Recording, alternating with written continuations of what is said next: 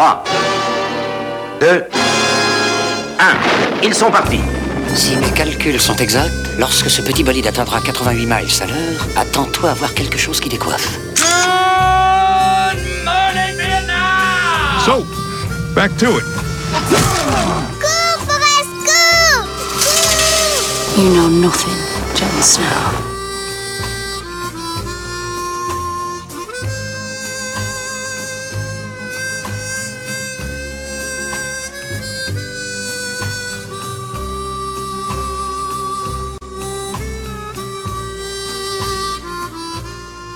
Bonjour à tous et bienvenue à Programme Double, un podcast qui est diffusé une fois ou deux semaines et dans lequel je vais vous présenter deux films qui sont reliés soit par une thématique, une franchise, un acteur, voire même un réalisateur. Le but de ce podcast n'est pas de vous dire ce que vous devez écouter, mais plutôt d'analyser les forces et les faiblesses de chacun des longs métrages présentés, tout en vous racontant certaines anecdotes de la production. Le tout enrobé d'une sauce très rétro.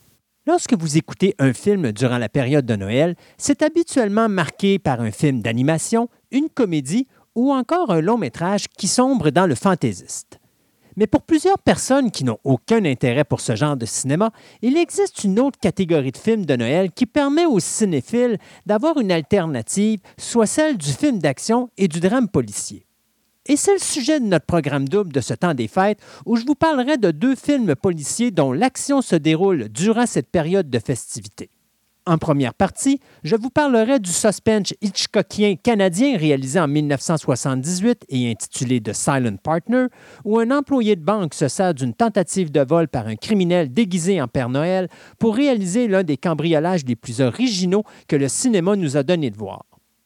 Ce film sera suivi d'un des films d'action les plus aimés du public qui fut, lui, réalisé dix ans plus tard. J'ai nommé, bien sûr, Die Hard, avec nul autre que notre policier new-yorkais favori, John McClane. Donc, sortez vos longues barbes blanches et commencez à emballer vos cadeaux en écoutant cet incroyable programme double du temps des fêtes où suspense, action et humour vous permettra de vous divertir au niveau cinématographique et de vous faire vivre la magie de Noël dans un style de film inorthodoxe de cette période de festivité. I'm sorry, sir. This is a private mountain. But I only wanted it. This mountain is reserved for patrons of drive-in theaters. But- but- but- but It's I- a supply depot for all sorts of good things, which people can get at the snack bar. Like soft drinks, hot dogs, good hot coffee, candy bars of all kinds, delicious popcorn, and refreshing ice cream treats. But I am a patron of this drive-in. Well, why didn't you say so? Be our guest. The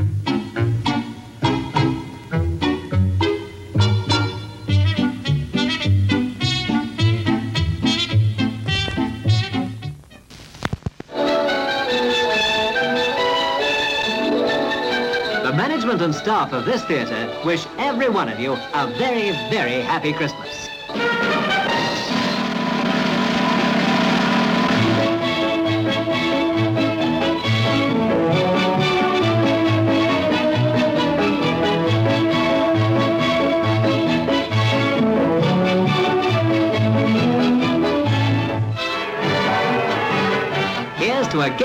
Exciting new year.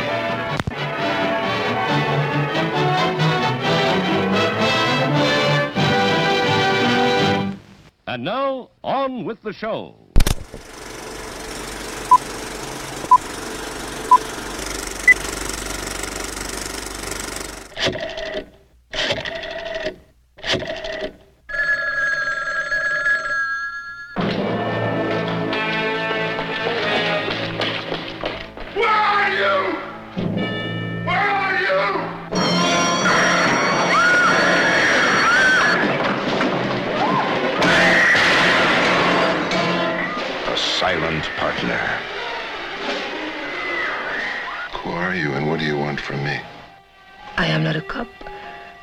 That's what you're afraid of. A crime of sheer genius that builds to a climax of sheer terror. He doesn't suspect. Not at all. He will tell me soon. When the telephone rings, the terror begins. Hello. Hello? You're doing it to her like you did it to me. What? Think of where to run. Think of how to hide. Think of how to escape the silent partner. I don't know how you managed to pull it off. Well, I guess you're going to have to tell me one of these days. But we, uh, we worked it together, didn't we? I thought I knew you. But you've changed. I'm going to kill you, so help me. I'm going to kill you. Starring Elliot Gould, Christopher Plummer, and Susanna York. One night, when you come home, you'll find me on the inside, and that'll be the night you'll wish you'd never been born. It was the only way to make him the silent partner. Notre film de série B de ce programme double s'intitule The Silent Partner, ou en français L'argent de la banque. Ce drame policier canadien, qui a été euh, distribué par la compagnie Carolco Pictures le 3 novembre 1978 au Canada et le 16 mars 1979 aux États-Unis, est d'une durée de 106 minutes. Le film aura un budget de 2,5 millions de dollars. Malheureusement, il m'a été impossible de découvrir son box-office. Au niveau de la mise en scène, on y retrouve le réalisateur canadien Daryl Duke, à qui l'on doit le film Taipan, mais surtout l'excellente mini-série qui s'intitule The Torn Birds, ou si vous préférez, Les oiseaux se cachent pour mourir, qui a été réalisé en 1983.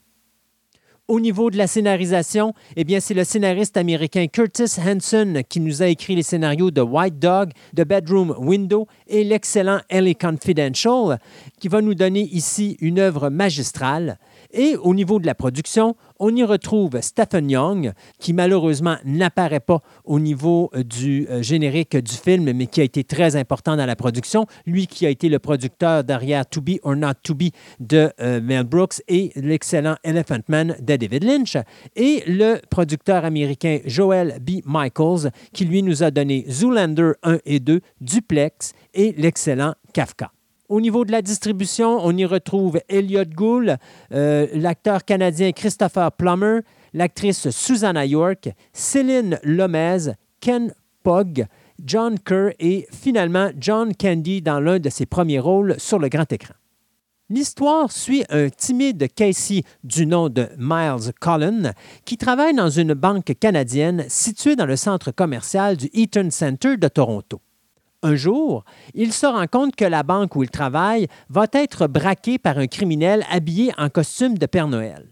Le lendemain, lors du fameux hold-up, Miles va cacher une forte somme d'argent dans une petite boîte à lunch et va dérober cet argent après que le braqueur qui a essayé de voler la banque va réussir à s'échapper de sa tentative de hold-up ratée qui, lui, va s'apercevoir rapidement de l'arnaque et va décider de chercher de récupérer son argent.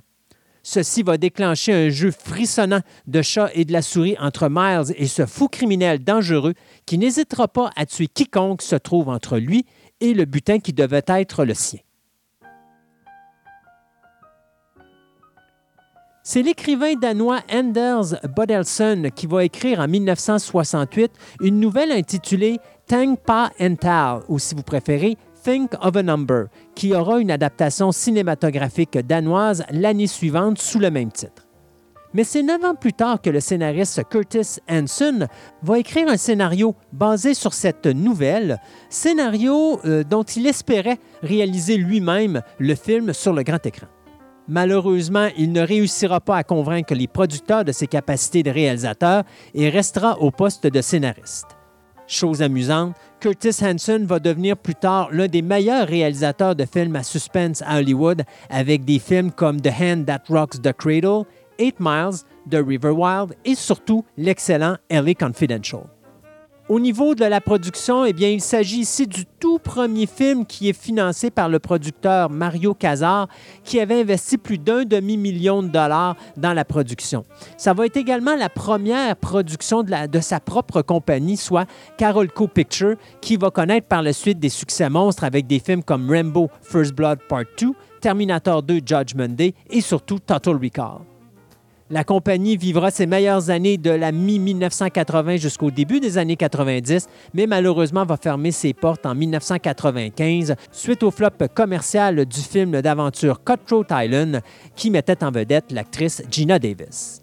Elliot Gould va obtenir ici le rôle principal, prétendant qu'il s'agissait ici du meilleur scénario qu'il avait lu depuis le drame romantique de Touch, dans lequel il interprétait le personnage principal et qui fut réalisé en 1971 par Ingmar Bergman. Du côté de la réalisation, eh bien, on va se tourner vers le réalisateur canadien Daryl Duke, qui était surtout reconnu pour son travail comme réalisateur de téléfilms et qui n'avait ici réalisé qu'un seul film pour le cinéma, soit le film dramatique PD qu'il réalisa en 1972. D'ailleurs, Duke allait choisir de tourner ses séquences au centre commercial dans le Toronto Eaton Center qui venait tout juste d'être construit en 1977.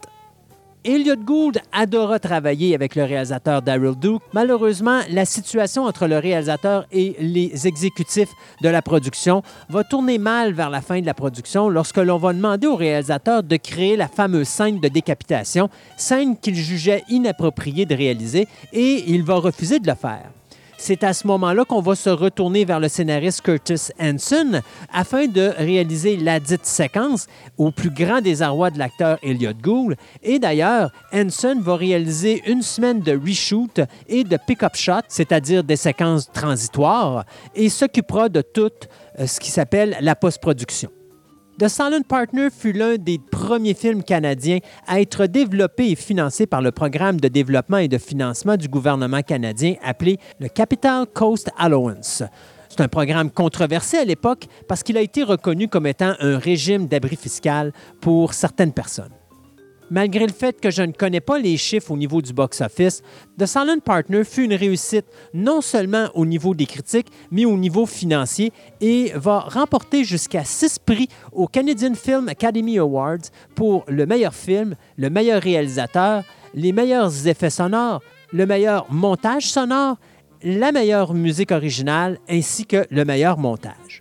Fier de sa prestation et surtout du film The Silent Partner, l'acteur Elliot Gould va organiser un visionnement privé pour l'un de ses amis, le réalisateur Alfred Hitchcock, qui va adorer le long métrage. Petite anecdote amusante, cette histoire de cambriolage qui se situe durant la période des fêtes de Noël sera à la base de la construction du scénario d'un film à succès de la fin des années 80, le film Die Hard. Au niveau des points forts, écoutez, il s'agit ici d'un beau petit bijou perdu des années 70. C'est un scénario extrêmement intelligent où on va prendre le temps de placer les situations et surtout de présenter les différents personnages.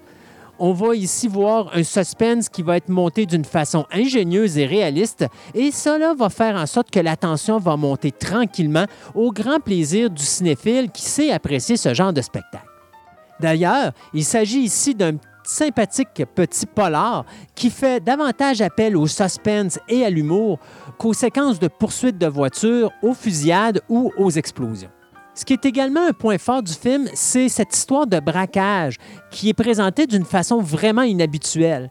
Il s'agit d'ailleurs d'une des premières fois où le cambrioleur est un good guy, qui décide qu'il en a assez euh, d'être un perdant dans la société et qui décide à ce moment-là de profiter d'une situation qui est mise devant lui pour changer sa vie.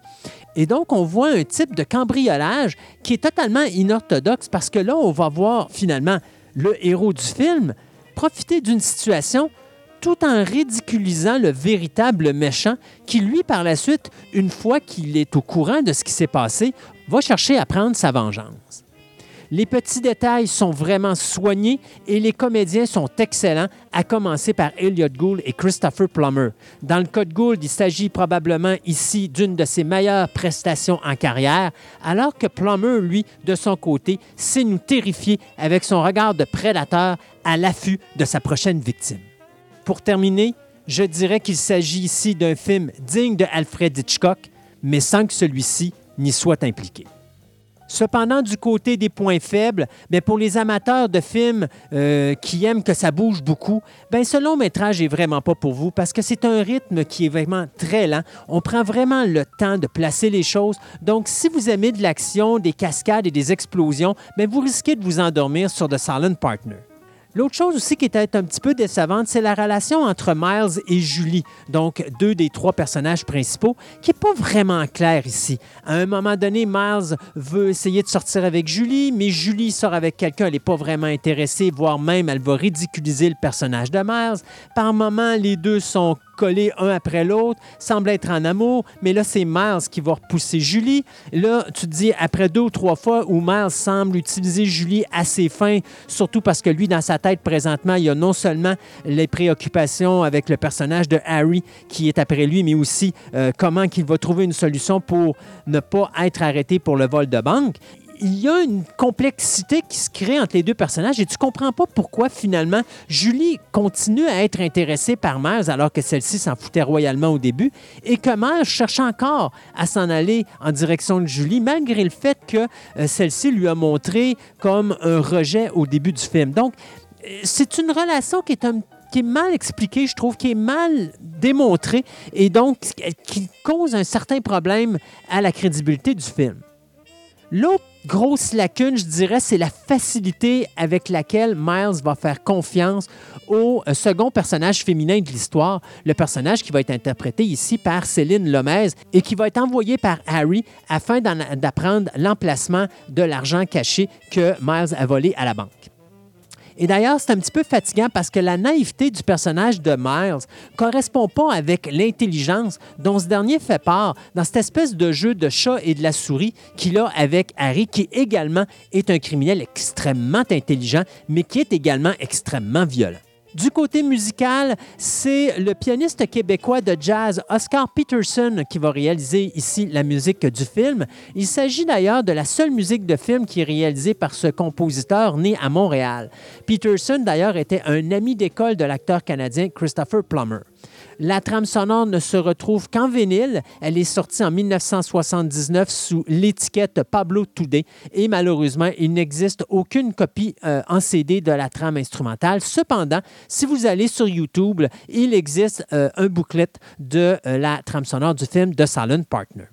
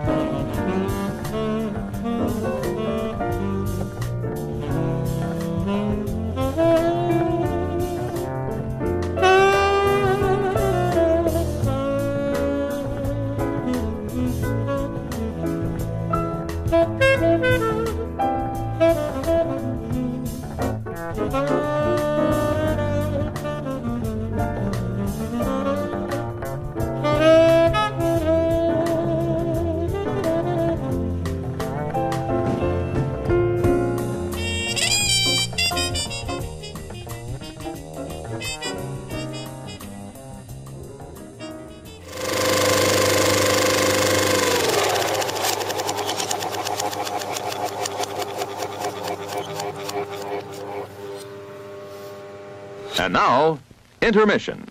Refreshment time.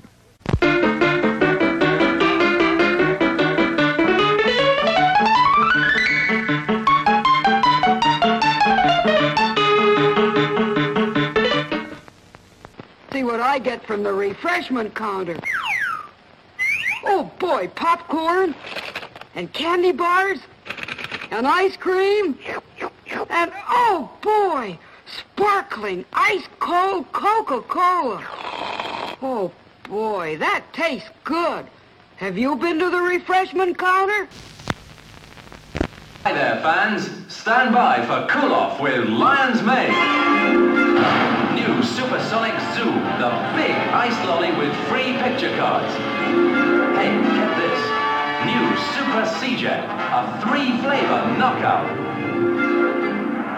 And the first ice lolly specially for girls.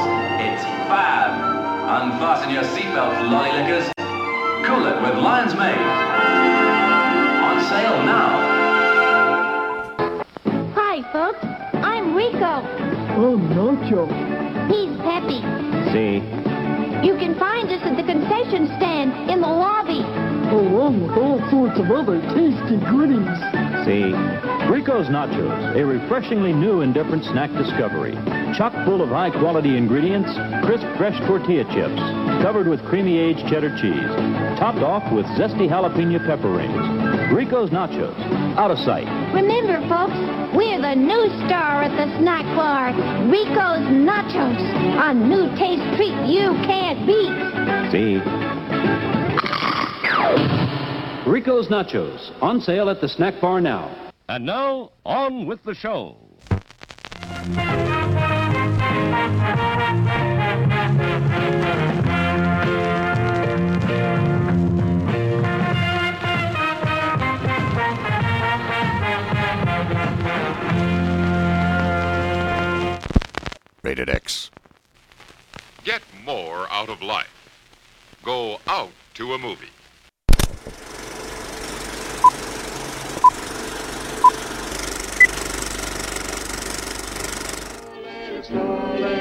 Soir du réveillon à Los Angeles. La Californie Papa et toi, vous rentrerez ensemble?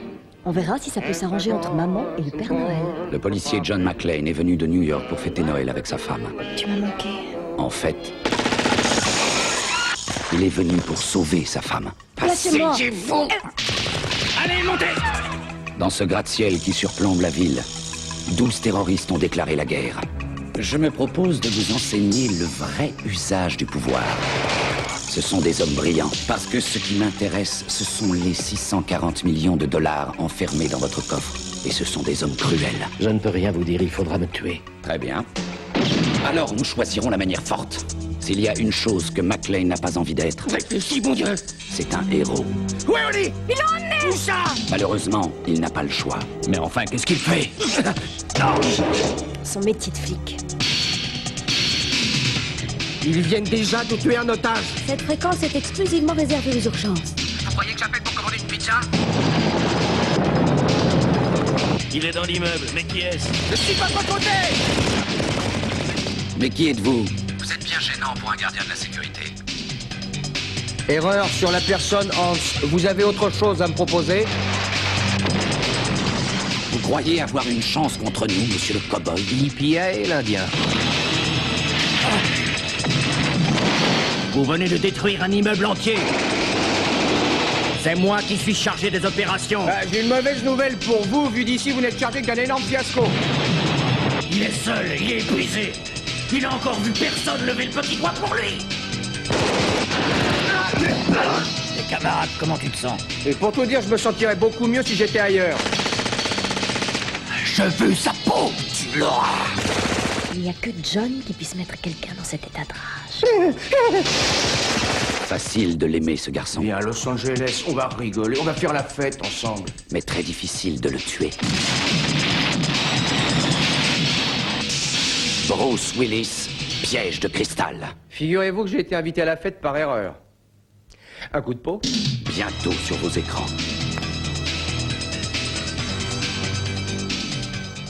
Die Hard ou Piège de cristal, ce drame policier euh, produit par les studios 20th Century Fox a été distribué en salle le 20 juillet 1988. D'une durée de 132 minutes, le film a un budget de 28 millions et ramassera au box-office plus de 141,5 millions à travers le monde entier. À la réalisation, on y retrouve John McTiernan, ce metteur en scène américain qui nous avait donné The Hunt for Red October et Predator. Au niveau de la scénarisation, on a Jeb Stewart qui a écrit le film The Fugitive ainsi que le film Leviathan.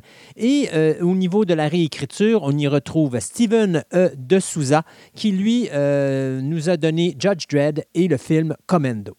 Au niveau de la production, on y retrouve Lawrence Gordon, euh, ce producteur américain qui a travaillé sur Predator 1 et 2 ainsi que Point Break, et l'excellent Joel Silver, ce producteur américain qui a travaillé sur Lethal Weapon, Commando et bien sûr Predator. Au niveau de la distribution, l'acteur Bruce Willis, qui interprète ici le personnage de John McClane, à ses côtés, on y retrouve Alan Rickman dans son premier rôle au cinéma, Alexandre Godunov, euh, on a Bonnie Bedelia, Reginald Veld Johnson, Paul Gleason, Devereaux White et William Atherton. L'histoire suit le lieutenant de police new-yorkais John McClane qui se rend à Los Angeles afin de passer Noël en compagnie de son épouse Holly et de leurs deux enfants. Amené au gratte-ciel Nakatomi euh, Plaza euh, par un chauffeur de limousine, notre ami John McClane vient assister au party de fête de Noël de l'entreprise pour laquelle travaille son épouse. Mais arrivé à l'immeuble, un groupe de 13 pseudo-terroristes menés par Hans Gruber investit l'immeuble et prend les occupants en otage. John McClane va réussir à s'échapper et confrontera le groupe de criminels, alors qu'à l'extérieur, deux agents du FBI s'apprêtent à mener un assaut sur le bâtiment sans se soucier des vies humaines situées à l'intérieur. Malgré le fait que ce film est le premier d'une franchise qui fera d'ailleurs de l'acteur Bruce Willis une méga star, Die Hard est en réalité une suite. En effet, en 1968, l'acteur Frank Sinatra allait jouer dans un film basé sur une nouvelle de l'auteur Roderick Thorpe intitulée The Detective. Thorpe allait écrire une suite en 1979 intitulée Nothing Lasts Forever, dans lequel un policier de New York à la retraite se rend à Los Angeles voir sa fille qui se trouve dans un édifice de 40 étages où elle participe à un party de Noël de l'entreprise pour laquelle elle travaille. Party qui sera alors interrompu par un groupe de terroristes. Cette nouvelle, Nothing Lasts Forever, était une suite directe à la nouvelle de détective qui avait été écrite quelques années auparavant. En 1987, la 20th Century Fox va s'approprier les droits cinématographiques de la nouvelle de Thorpe et l'on embauchera alors le producteur Lloyd Levin de la compagnie de production Gordon Company pour s'occuper du dit projet. Il va alors embaucher le scénariste Jeb Stewart, puis se tournera vers les producteurs Lawrence Gordon et Joel Silver pour réaliser un film dans la lignée de Rambo First Blood Part 2 qui eut un véritable succès l'année précédente. Dès le départ, les deux producteurs allaient se tourner vers le metteur en scène John McTiernan, avec qui ils venaient de terminer la production du drame de science-fiction Predator, qui eut également un immense succès au niveau du box-office. Ayant de la difficulté avec l'écriture du scénario, Jeb Stewart va décider alors de prendre sa voiture et de se changer les idées suite à une querelle avec son épouse. Durant sa sortie, Stewart va échapper de justesse à la mort lorsqu'il va faire un face-à-face sur l'autoroute avec un frigidaire vide qui était tombé d'un véhicule qui se situait juste en avant de lui. Stewart retournera alors chez lui pour se réconcilier avec son épouse et écrira plus de 35 pages durant la nuit et va se servir de cette expérience pour changer le personnage de la fille pour celui de l'épouse du personnage principal qui alors portait le nom de John Ford mais euh, dont le nom fut changé euh, pour ne pas manquer de respect à l'excellent réalisateur défunt euh, du même nom, un réalisateur que vous connaissez beaucoup pour les westerns dans la période des années 50 et 60. Une fois le synopsis accepté, Stewart prendra un autre cinq semaines et demie pour écrire le premier jet du scénario. Moins de 24 heures après avoir remis ce premier jet, 20th Century Fox allait donner le feu vert euh, pour le début de la production car la compagnie avait besoin d'un gigantesque blockbuster pour l'été 1988. À cause de son contrat pour le film de détective, Frank Sinatra se voit alors offrir le rôle de John McClane. Mais l'acteur, qui est alors âgé de 73 ans, va refuser le projet. C'est alors qu'on va euh, se retourner vers une multitude d'acteurs de renom et offrir le rôle à des personnes comme Arnold Schwarzenegger, Sylvester Stallone, Richard Gere, Clint Eastwood, qui avait obtenu euh, à un certain moment donné les droits pour réaliser dans les années 80 euh, un film basé sur la nouvelle Nothing Lasts Forever, Harrison Ford, Burt Reynolds, Nick Nolte, Mel Gibson, Don Johnson, Richard Dean Anderson, Paul Newman et même James Caan. Du côté d'Arnold Schwarzenegger, qui avait déjà travaillé avec Matt Tiernan sur Predator, ben, celui-ci voulait changer de style et avait déjà signé pour jouer dans une comédie aux côtés d'un certain Danny DeVito. Vous aurez deviné qu'ici, je parle du film Twins. Et c'est alors qu'arrivera dans le projet le nom de Bruce Willis. Willis était surtout reconnu pour son rôle du détective David Addison dans la télésérie de comédie policière romantique Moonlightning, alors qu'il était aux côtés de l'actrice Sybil Shepherd. Lorsqu'il fut approché pour la première fois, Willis refusa le rôle à cause de son contrat pour la production de Moonlightning. Cependant, lorsque Shepherd va tomber enceinte, la production de la télésérie va être arrêtée pendant 11 semaines, ce qui va donner amplement le temps à Willis pour travailler sur la production de Die Hard. Et c'est à ce moment-là qu'il va accepter le rôle. Cependant, pour plusieurs, ce choix de distribution va être très controversé. Parce que Willis n'était apparu qu'une seule fois euh, dans un film pour le grand écran, le film qui s'intitulait Blind Date, qui était sorti en 1987 et qui avait eu un box-office assez modeste. Et malgré ça, Willis va quand même obtenir plus de 5 millions de dollars pour le rôle de John McClane, un montant d'argent considéré faramineux pour l'époque, surtout par le fait que Willis n'était pas vraiment considéré comme étant une star. Donc, il n'a pas fait ses preuves telles que des gars comme Schwarzenegger, euh, Stallone ou même des acteurs comme Dustin Hoffman, Paul Newman et j'en passe. C'était également, comme je disais tout à l'heure, les débuts euh, au grand écran de l'acteur Alan Rickman.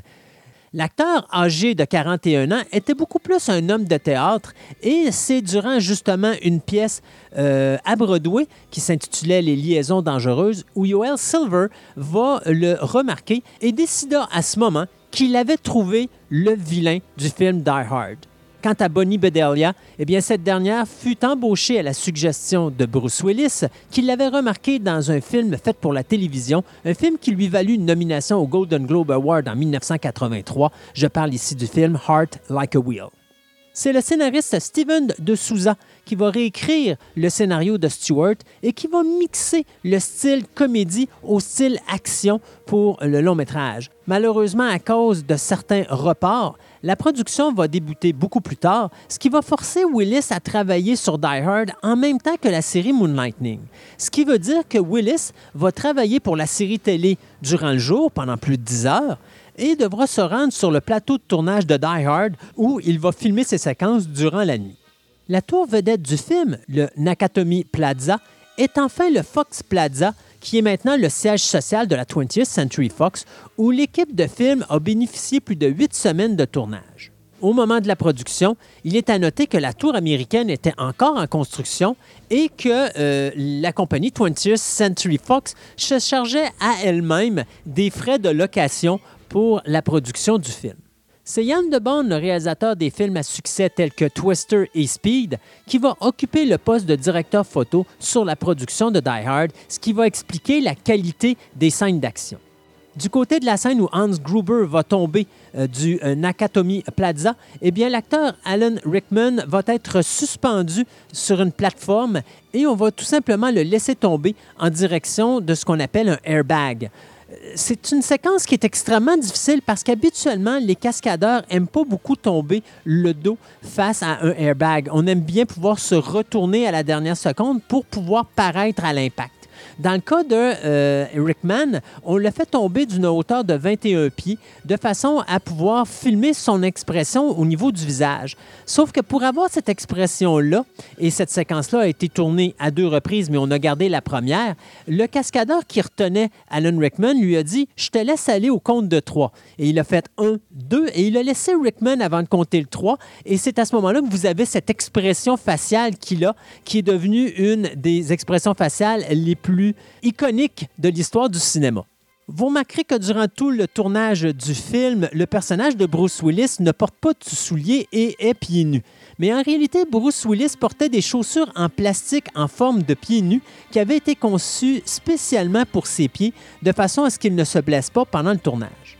Plus de 17 t-shirts vont être réalisés avec différents styles de dégradation euh, qui seront portés pendant la production par Bruce Willis. D'ailleurs, ce qui est bien amusant, c'est la façon que le t-shirt de Bruce Willis, alors qu'il tombe dans le système de ventilation, passe d'un blanc à un genre de vert kaki euh, sans même avoir trop de nuances entre le blanc et le vert. Donc, c'est vraiment, on passe du blanc clair au vert kaki très foncé et c'est quelque chose, c'est une des choses les plus amusantes du film. Ce qui est bien important aussi de savoir, c'est que au tout début, lorsqu'on a vu les premiers posters du film Die Hard, on voyait le Nakatomi Plaza seulement sur le poster avec les explosions, avec l'hélicoptère sur le dessus, mais il n'y avait pas de Bruce Willis. La raison était simple, c'est que l'acteur Bruce Willis était surtout connu pour la télévision et pas pour le cinéma. Et on avait peur que les gens acceptent mal l'acteur. D'autant plus que quand on a vu les premiers trailers au cinéma de Die Hard, l'audience qui était habituée de voir Bruce Willis dans une comédie romantique avec la série Moonlightning se mettait à rire même dans les séquences d'action, ce qui fait qu'au niveau de la 20th Century Fox, on avait excessivement peur d'un échec, mais lorsqu'on a vu que le succès était au rendez-vous et que l'argent commençait à rentrer, on a changé à ce moment-là les posters et on a mis le visage de Bruce Willis sur la deuxième batch de posters qui ont été mis à l'entrée des cinémas à sa sortie, Die Hard va recevoir des euh, critiques assez sévères des euh, journalistes. D'un côté, plusieurs appelaient euh, Die Hard un des meilleurs films d'action à avoir été fait. D'autres critiquaient la difficulté au niveau du scénario et beaucoup trouvaient que le film était excessivement violent. Mais malgré cela, suite à, je dirais, au succès qu'a connu le film au cinéma, beaucoup de ces journalistes ont aujourd'hui changé d'idée et considèrent Die Hard comme l'un des meilleur film d'action à avoir été fait de l'histoire du cinéma. En 1989, durant les Academy Awards, Die Hard va recevoir quatre nominations, soit le meilleur montage de film, les meilleurs effets visuels, les meilleurs effets sonores, ainsi que le meilleur son. Durant cette même année, c'est le musicien Michael Kamen qui va faire la musique du film de Die Hard, qui va gagner le BMI TV Film Music Award pour son travail sur le film. Die Hard est encore aujourd'hui considéré comme étant l'un des plus grands films d'action à avoir été réalisé et son succès a euh, permis au film d'avoir quatre suites, soit Die Hard 2 qui va être réalisé en 1990, Die Hard with a Vengeance en 1995, Live Free or Die Hard en 2007 et finalement A Good Day to Die Hard en 2013. Au niveau des points forts, une excellente construction scénaristique pour le début du film. En effet, on assiste ici à une bonne mise en place durant les 20 premières minutes qui laisse peu de temps mort et qui nous permettent rapidement de, nous situer dans l'histoire. La mise en scène de McTiernan est excellente et habile, dynamique. On a beaucoup, même dans les scènes d'action, la caméra est proche, ça nous met dans l'action. Et également, avec le fait qu'il filme très proche, ça augmente cet effet claustrophobique du fait que John McClane est comme pris en souricière à l'intérieur d'un bâtiment et qu'il n'a pas beaucoup de place pour œuvrer ou se sauver des criminels. On assiste ici à un excellent suspense qui est surtout monté par l'excellente interprétation des trois acteurs principaux. Bruce Willis, lui, est excellent et son naturel nous présente un héros ici qui est tout à fait humain et non pas un super-héros sans faille. D'ailleurs, ce qui est bien amusant et que j'adore beaucoup, c'est ce réflexe qu'il a des fois de se trouver idiot dans, certaines de ses décisions qu'il va prendre, ce qui va le rendre encore plus crédible. Euh, du côté d'Alan Rickman, ben, au niveau d'un vilain, désolé, mais son petit sourire narquois, sa petite voix calme qui est enrobée d'un petit accent dérangeant lui donne vraiment une apparence des plus dangereuses parce qu'on ne sait jamais jusqu'où il est prêt à se rendre pour atteindre son but. Par moments, on considère que c'est un good guy qui est entouré de bad guys, mais finalement, on se rend compte que c'est pas pour rien qu'il est, puis qui est probablement l'être le plus dangereux de toute l'équipe. Du côté de Bonnie Bedelia, ben, elle est également parfaite pour le rôle de Madame McLean. Donc, des bonnes scènes d'action, au rythme endiablé avec d'excellents effets visuels. C'est ce qui va nous donner vraiment ici l'ambiance d'un véritable western moderne, euh, probablement un des points les plus forts du euh, film de Die Hard mais malheureusement, il y a des points faibles. Et je dirais principalement, euh, ces points faibles-là vont commencer avec l'arrivée de l'inspecteur Powell, cette espèce de, policier euh, qui malheureusement euh, a été mis derrière un bureau parce qu'il a tiré sur un jeune garçon par accident. Et donc, euh, on voit que là, à partir du moment que Powell va commencer à parler avec McLean, oui, ça donne droit à des bons échanges, mais par moments, ça donne droit également à des dialogues qui sont extrêmement faibles, qui font avancer l'histoire d'une façon vraiment maladroite.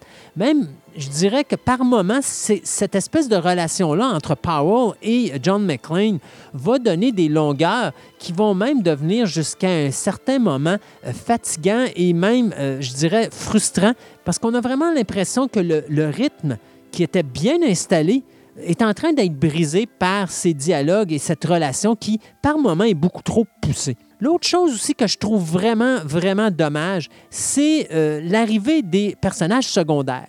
Donc, que ce soit l'arrivée du détective Robinson, qui est un policier euh, qui est complètement imbécile, ou l'arrivée des deux agents du FBI qui nous donnent l'impression d'assister à l'arrivée des Dupont et Dupont de Tintin, ça enlève une crédibilité au film parce qu'on voit qu'il y a un, sérieux qui a été instauré dans Die Hard, malgré le fait que euh, Bruce Willis se permet des humours ou des phrases humoristiques à gauche et à droite.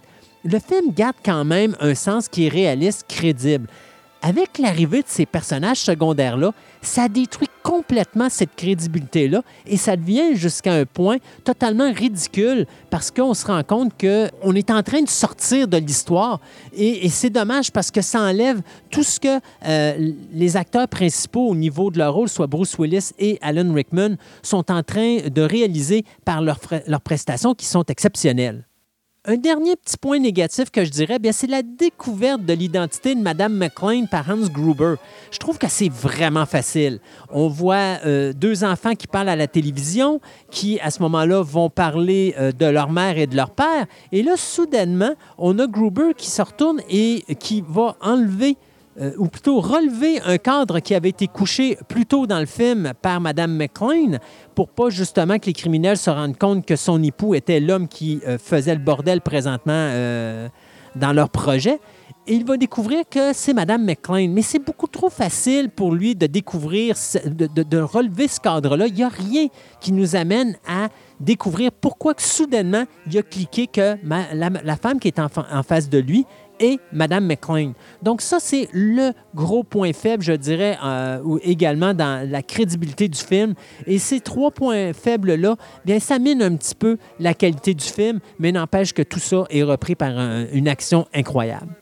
Du côté de Michael Kamen, bien, euh, le compositeur américain qui nous a donné des trames sonores de Little Weapon 1 et 2, Roadhouse et License to Kill, eh bien, euh, c'est lui qui va nous donner cette trame sonore de film mais il y a une séquence, si vous connaissez un petit peu vos euh, séquences instrumentales, il y a une séquence que la musique n'est pas faite par Michael Kamen. C'est effectivement la composition de James Horner qui euh, avait été réalisé pour le film Aliens. Euh, c'est la séquence où justement le personnage de Powell va utiliser son arme à la fin du film. On utilise ça parce que le réalisateur John McTiernan n'était pas satisfait de la composition musicale qu'avait fournie Michael Kamen pour cette scène-là. Et donc, il a décidé d'aller dans le catalogue de Fox et c'est la séquence qu'il a pris. Ça, c'est peut-être un petit bout qui m'a dérangé également parce qu'on sort du film Die Hard pour rentrer dans Aliens. C'est quelque chose qui m'a mais pour la majorité des gens, c'est quelque chose que vous ne verrez pas. Au niveau de la trame sonore, eh bien, il est important de savoir que la bande originale du film n'a jamais été commercialisée avant 2002 en édition limitée de 3000 exemplaires chez Vanares Sarabende. L'album va être ensuite réédité par La La Land Records en 2011 dans une version 2 CD qui va être pressée à plus de 5000 copies. Dans cette version-là, c'est là, qu'on va retrouver les compositions originales de Michael Kamen, mais également, euh, cette version-là va inclure les chansons Let It Snow, Let It Snow, Let It Snow de Von Monroe, ainsi que Christmas in Hollis de Rum DMC, ainsi qu'une composition de John Scott pour Men on Fire, qui est utilisé quand que McLean et Powell se voient pour la première fois à la fin du film. Finalement, en 2018, il y aura toujours sous l'étiquette La La Land une trame sonore de trois CD pour souligner le 30e anniversaire de la sortie du film. Je me permets ici de vous laisser avec un petit bout musical euh, instrumental du film Die Hard.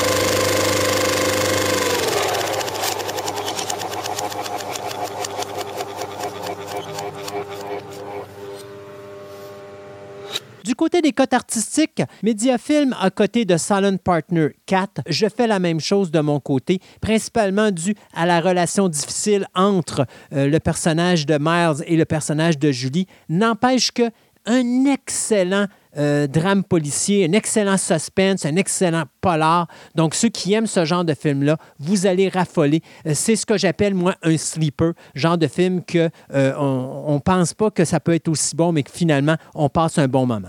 Au niveau de l'âge et du contenu, eh bien, euh, on parle ici de la régie du cinéma qui donne une cote 13 ans indicatif. De mon côté, j'y vais également avec un 14 ans ferme. On parle ici de violence, langage, un petit peu de nudité. Donc, pas un film pour les tout petits, mais un film très intéressant pour un auditoire adolescent ou adulte. Au niveau de sa disponibilité en DVD et en Blu-ray disc, eh bien, le, le film est disponible dans les deux formats. Cependant, il n'est disponible qu'en version anglaise. Du côté de Die Hard, ben, Mediafilm euh, donne une cote 4. Moi, j'y vais avec un 3 parce que je pense que Die Hard a super bien vieilli et c'est quand même un excellent film, malgré ses défauts, notamment l'arrivée des personnages secondaires, comme je disais un petit peu plus haut, et euh, quelques faiblesses au niveau du scénario. L'action est vraiment bien faite et j'adore le jeu des comédiens, donc je- moi, j'y donne une cote numéro 3. Euh, au niveau de l'âge et du contenu, eh bien, la régie du cinéma donne une cote 13 ans indicatif. Moi, je effectivement une cote 14 ans. Euh, quand même un film assez violent, puis il y a quand même un langage assez vulgaire, notamment le fabuleux Yippee Au niveau de la disponibilité en format DVD et Blu-ray disc, eh bien, le film est disponible en DVD et en Blu-ray disc dans plusieurs versions, que ce soit une édition double DVD, une édition 25e anniversaire, une édition 30e anniversaire. Donc, il y a plusieurs éditions qui existent de Die Hard. Notamment, le film est inclus habituellement dans les deux langues, son version anglaise, version française. Il faut chercher les éditions qui ont des documentaires. C'est toujours ces éditions-là qui sont les plus intéressantes. Et chose importante, vous avez des coffrets, que ce soit en DVD ou en Blu-ray disc, qui incluent les cinq films de la série. Donc, euh, ça, c'est probablement pour un vrai collectionneur de Die Hard ou un- un- quelqu'un qui désire avoir toute la franchise puis pas payer nécessairement un, un gros montant d'argent. C'est fort probablement le meilleur choix que vous pouvez faire, c'est-à-dire de vous en aller dans cette édition 5 disques dans lequel vous avez Die Hard, Die Hard 2, Die Hard with a Vengeance, Live Free or Die Hard et A Good Day to Die Hard. Et c'est déjà tout pour l'émission d'aujourd'hui. Si vous avez aimé, eh bien, vous pouvez vous abonner sur notre page Facebook. Question de vous tenir au courant des prochaines émissions, de la prochaine programmation qui va survenir. Comme je vous disais, ça va être diffusé à toutes les deux semaines. Entre-temps, eh bien, vous pouvez également, si vous avez aimé ça, peut-être essayer notre autre podcast qui s'appelle Fantastica Radio Web, pour lequel vous n'avez qu'à vous joindre à notre page Facebook, Fantastica Radio Web, ou aller directement sur la page web de notre émission qui est fantasticaradioweb.com, sur laquelle vous trouverez également la page web de euh, Programme Double. Cette page web se trouve, comme je disais en début d'émission, dans la section podcast. Quand vous allez cliquer sur la section podcast, vous allez voir apparaître différentes lignes, dont une sera marquée Programme Double. Vous cliquez là-dessus et vous allez tomber directement sur le site web de l'émission. Là-dessus, vous allez retrouver bien sûr les significations des différentes cotes, les significations pour l'âge et un petit historique aussi d'où viennent ces cotes qui étaient à l'origine faites pour la télévision. Et comme c'est la période des fêtes de Noël, je me permets de vous laisser ici avec la chanson Let It Snow, Let It Snow, Let It Snow de Vaughn Monroe. Et on se dit à la prochaine édition de Programme 2. Oh, the weather outside is frightful, but the fire is so delightful. And since we've no place to go, let it snow, let it snow, let it snow. It doesn't show signs of stopping, and I brought some corn for popping. The lights are turned way down low. Let it snow, let it snow, let it snow. When we finally kiss goodnight, how I hate going out in the storm. But if you really hold me tight, all the way home I'll be warm. The fire is slowly dying, and my dear, we're still goodbying. But as long as you love me so, let it snow, let it snow, let it snow. When we finally kiss goodnight, how I hate going out in the storm. But if you really hold me tight, all the way home I'll be warm. The fire is slowly dying, and my dear, we're still goodbying. But as long as you love me so, let it snow, let it snow,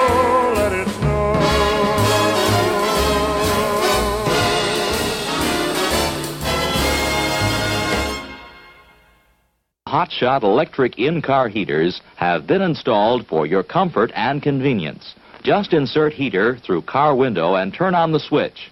When leaving, please turn switch off and replace on speaker post. Warning, high voltage. For your own safety, do not attempt to repair or remove wires. Do not attempt to open heater unit. If you need assistance, please notify the theater box office or concession manager. Please remember to replace the speaker on the post when you leave the theater.